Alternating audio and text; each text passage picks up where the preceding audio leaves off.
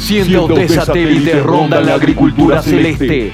El proyecto Starlink ha puesto en órbita 2.000 satélites. Miles de cables submarinos inundan las aguas. Hay un millón de kilómetros de cables submarinos. Ópticas fibras conectan una red sin límite en la net. Cuando nos conectamos a Internet, cosa que pasa casi todo el tiempo, no solemos pensar en toda la ingeniería que existe detrás. Miles de kilómetros de muros de concreto separando culturas. Decenas de integrantes de la caravana de inmigrantes centroamericanos escalaron el muro que separa a México de Estados Unidos. Misiles bim bum van arrasando comunidades día a día. Irán lanza un ataque con misiles sobre Siria en represalia por el atentado de Ahmad. Hombres máquinas, con cerebros y corazones de máquinas. Vosotros no sois máquinas, no sois ganado, sois hombres. Lleváis el amor de la humanidad en vuestros corazones. Todo comunica sin cesar en una postmoderna civilización en decadencia. Bienvenidos al viaje del cosmonauta interior. Con la producción cultural de la profesora Mari Elida Rocha y el buen anfitrión Beto Carrasco. No corras, que es peor. La vereda radio web.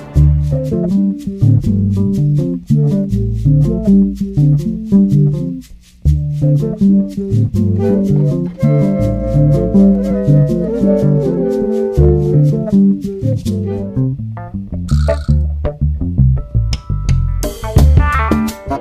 nos acompaña en el viaje del cosmonauta interior? Hoy es Fabiana Fondevila, escritora, oradora, creadora de ritos, facilitadora de cursos y talleres de autoformación. Su misión, trenzar el trabajo interior con el trabajo en el mundo ordinario, sembrar las semillas de una espiritualidad entusiasta, vital, arraigada en la tierra y anclada en el amor. Su trabajo amalgama universos, emociones, sueños, mitos, arquetipos, creatividad, ritos, celebraciones, activismo y devoción por el mundo natural. Su libro, Donde vive el asombro, prácticas para cultivar lo sagrado en la vida cotidiana, es el viaje en que el cosmonauta interior sumerge para despabilar la mirada, despertar los oídos, agudizar el olfato y respirar profundamente.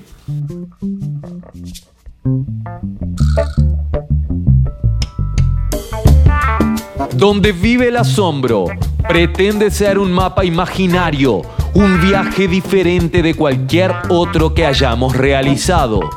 Una expedición donde no se camina, ni se cabalga, ni se vuela.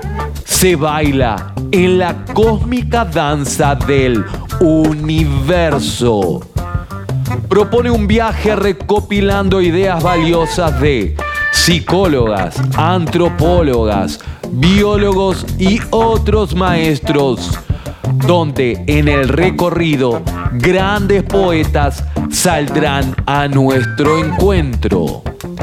Desde el principio, el ser humano ha buscado comprender las leyes que gobiernan el universo, el rol que le corresponde en la gran orquesta cósmica, el sentido último de la existencia, marcado por la constante contraposición entre alegría y dolor, belleza y horror, asombro y angustia, guerra, paz, vida y muerte.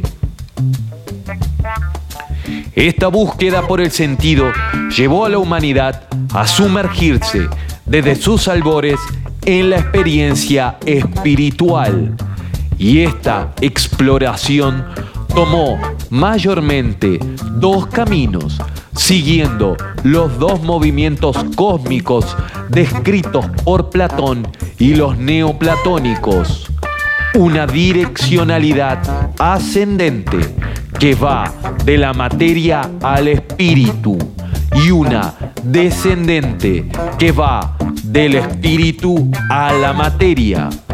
Según esta visión, el cosmos es un todo multidimensional, compuesto por corrientes ascendentes y descendentes de lo divino.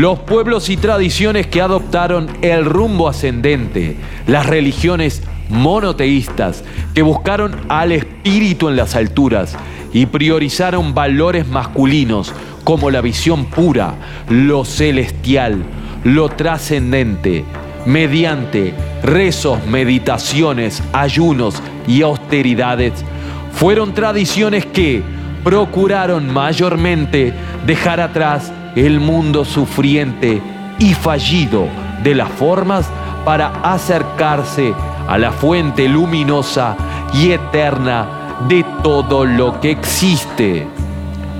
Los pueblos que adoptaron la visión descendente, las culturas paganas, chamánicas, predominantemente matriarcales, hallaron lo divino reflejado en cada eslabón de la trama y cultivaron valores femeninos, privilegiando los vínculos, los sentidos, lo terrenal, lo inmanente. Más que aspirar a la iluminación, se sumergieron en el submundo, que es el reino del alma.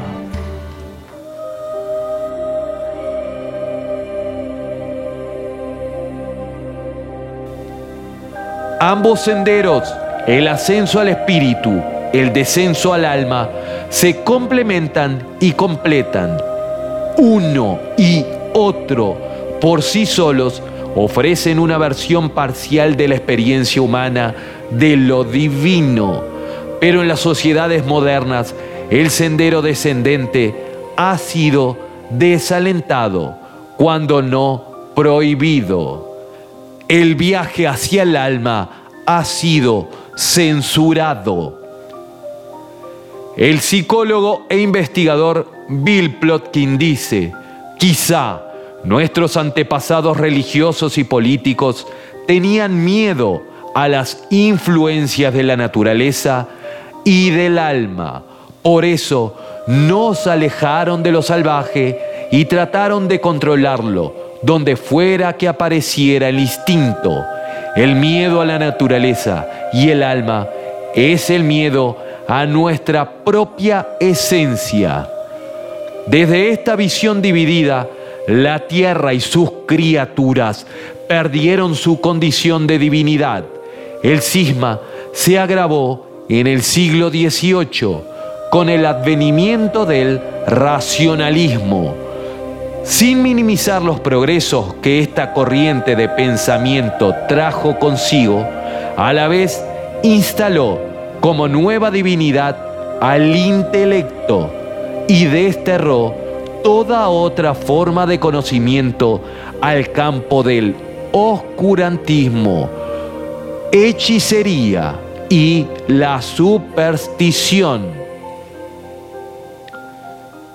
Los saberes de los pueblos indígenas, basados en la intuición y el diálogo con las fuerzas naturales, fueron negados, desestimados, como si pertenecieran a un estado infantil y precario de la especie.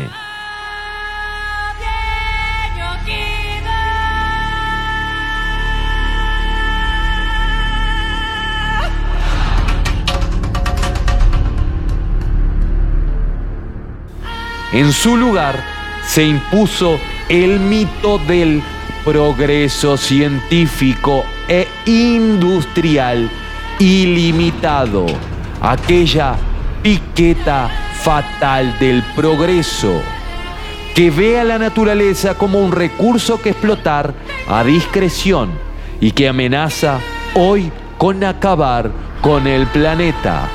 El rechazo de la materia, primero espiritual luego intelectual, devino, paradójicamente, en un materialismo sin precedentes. Este cambio de mirada empobreció nuestra experiencia en el mundo y del mundo. Perdimos la capacidad de dialogar con otras especies, de reconocernos en los ritmos y ciclos de la naturaleza, de sentirnos a gustos en nuestros cuerpos y con los cuerpos de los otros. Sentimos, perdimos el gusto de pertenecer.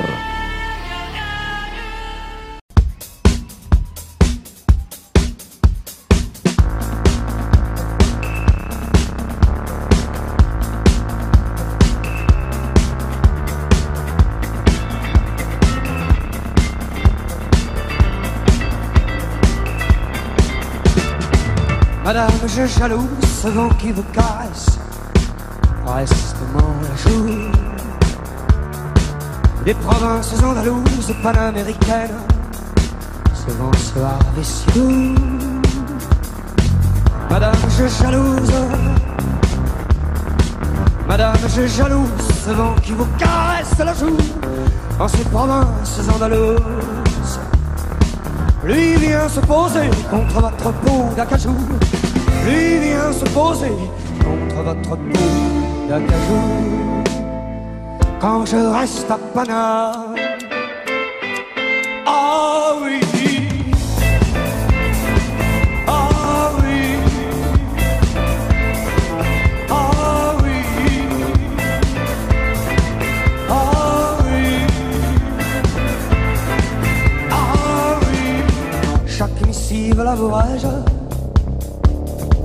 À chaque missive la voyage. Je crains de vous causer l'ennui. Et cette attente comme un missile endolorit ma tête, brèche, brèche. Endolorit ma tête, brèche, brèche. Quelquefois passe le jour et vienne la nuit. Passe le jour et vienne la nuit.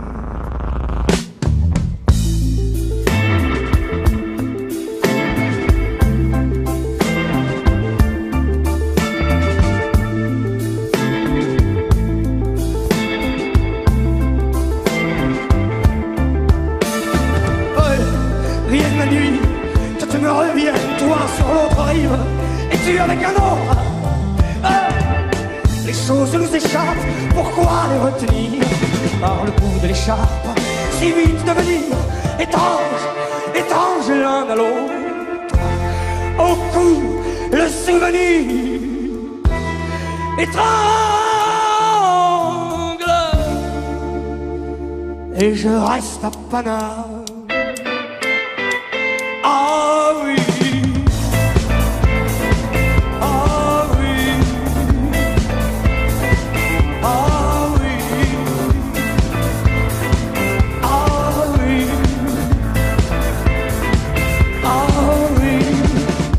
Native des contrées où Cortés est venu trouver elle et fortune.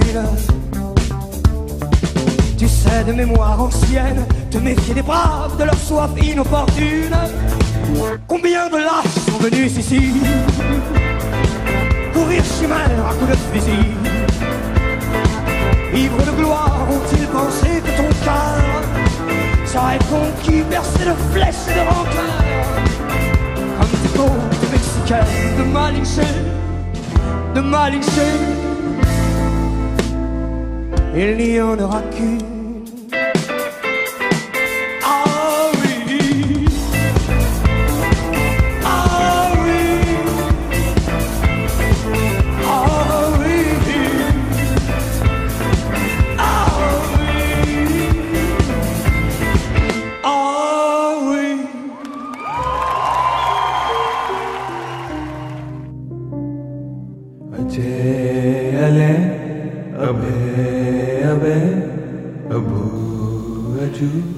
La segunda mitad del siglo XX, la así llamada nueva era trajo aires de cambio, proponiendo un ideario ecologista, feminista, libertario y progresista. Fue una renovación necesaria, nutrida por el ingreso de saberes de Oriente a Occidente y el encuentro de dos mundos. Uno de los resultados de este encuentro de dos mundos es la elección en el fenómeno que el autor Robert Master denominó bypass espiritual, la propensión a querer resolver problemas físicos, psicológicos, emocionales o vinculares recurriendo a prácticas de naturaleza espiritual, meditativas, contemplativas, energéticas, como si éstas fueran la panacea a la sanación. Pues quienes caen en esta confusión pueden evitar consultar al médico por síntomas físicos preocupantes, reprimir emociones como el enojo o el miedo, por considerarlas poco espirituales o soportar malos tratos en aras de la compasión mal comprendida o evitar mantener conversaciones difíciles pero necesarias en aras de mantener la paz y mantener el equilibrio. Ser espiritual no es rezar y meditar, sino también involucrarse en los desafíos del matrimonio, el trabajo, la responsabilidad social y en el esfuerzo por construir un mundo mejor, más justo y pacífico. Lo cierto es que necesitamos de ambos caminos, el ascendente, que busca acercarse a la fuente a través del desapego, la visión y la sabiduría. El descendente que encuentra lo divino aquí en la tierra y se expresa en el servicio, la generosidad y la compasión. Necesitamos abrazar la multidimensionalidad de la vida, aparear la luz con la sombra, el ser con hacer, el dar con recibir, la elevación espiritual con la maduración psicológica y emocional. Recuperar la cara femenina de lo sagrado es una forma de empezar a subsanar el desequilibrio y brindarle al mundo el alimento que añora desde siglos, el matrimonio sagrado que integra opuestos y nos devuelve la integridad, la unicidad.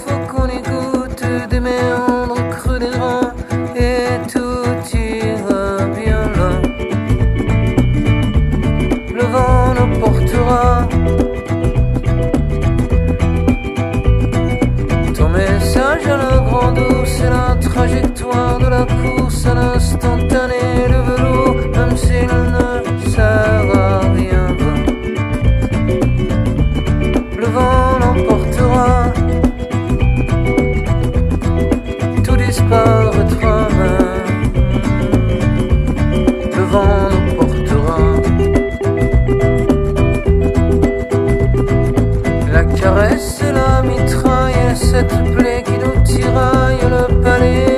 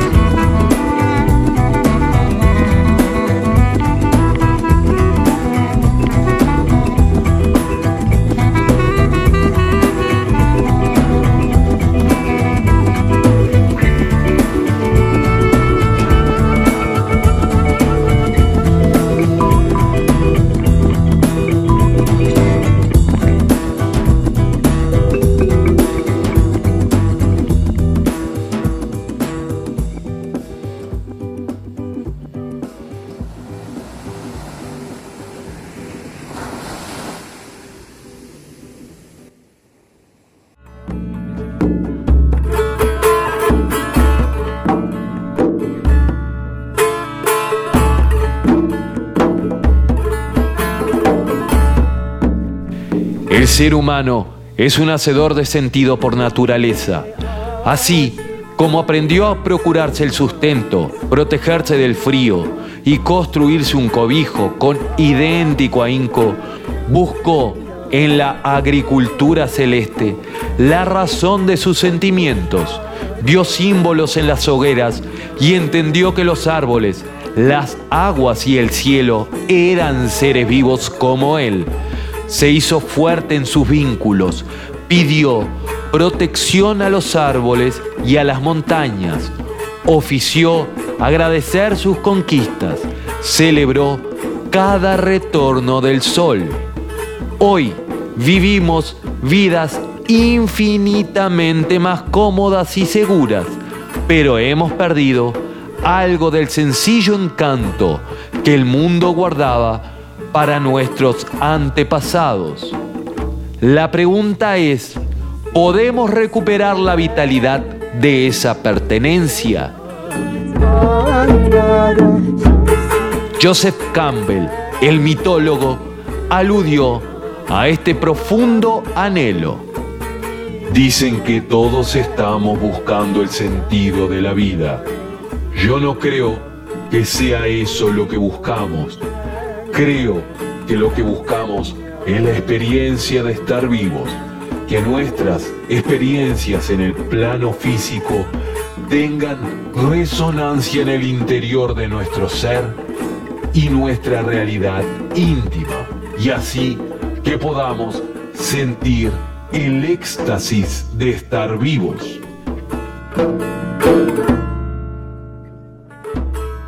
El libro Donde vive el asombro propone un camino de vuelta a esa intimidad, a ese encuentro donde nueve estaciones de un mapa imaginario nos invitan a ir por donde nunca fuimos, a retomar donde dejamos o simplemente a reavivar la alegría de estar aquí, despiertos y juntos en esta esfera verde azul que gira en el espacio.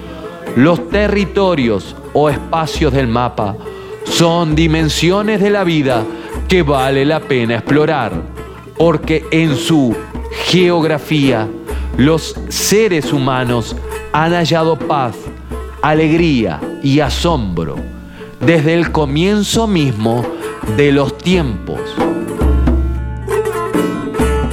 Como el sabio Rumi aconsejaba, sométete a una práctica diaria. Tu lealtad a ella es como tocar a una puerta. Sigue golpeando día a día y la alegría de adentro eventualmente abrirá la ventana y mirará para ver quién toca.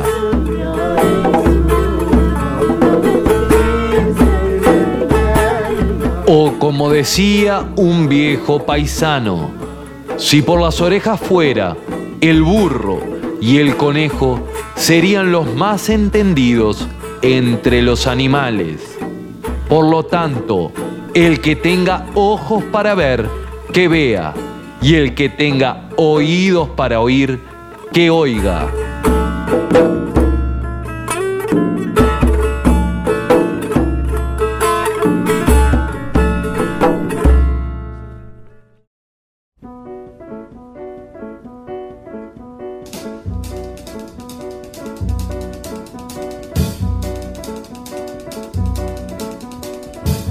Cinnamon, where you gonna run to? Cinnamon, where you gonna run to?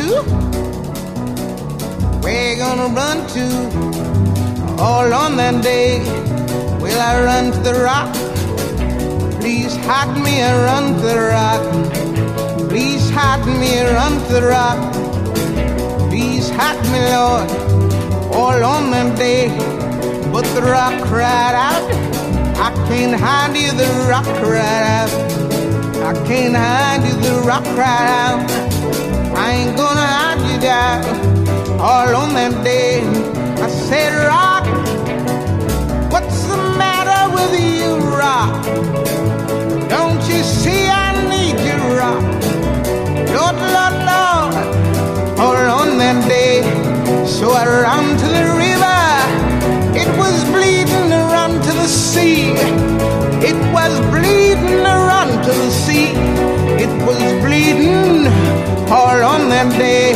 So I ran to the river. It was boiling around.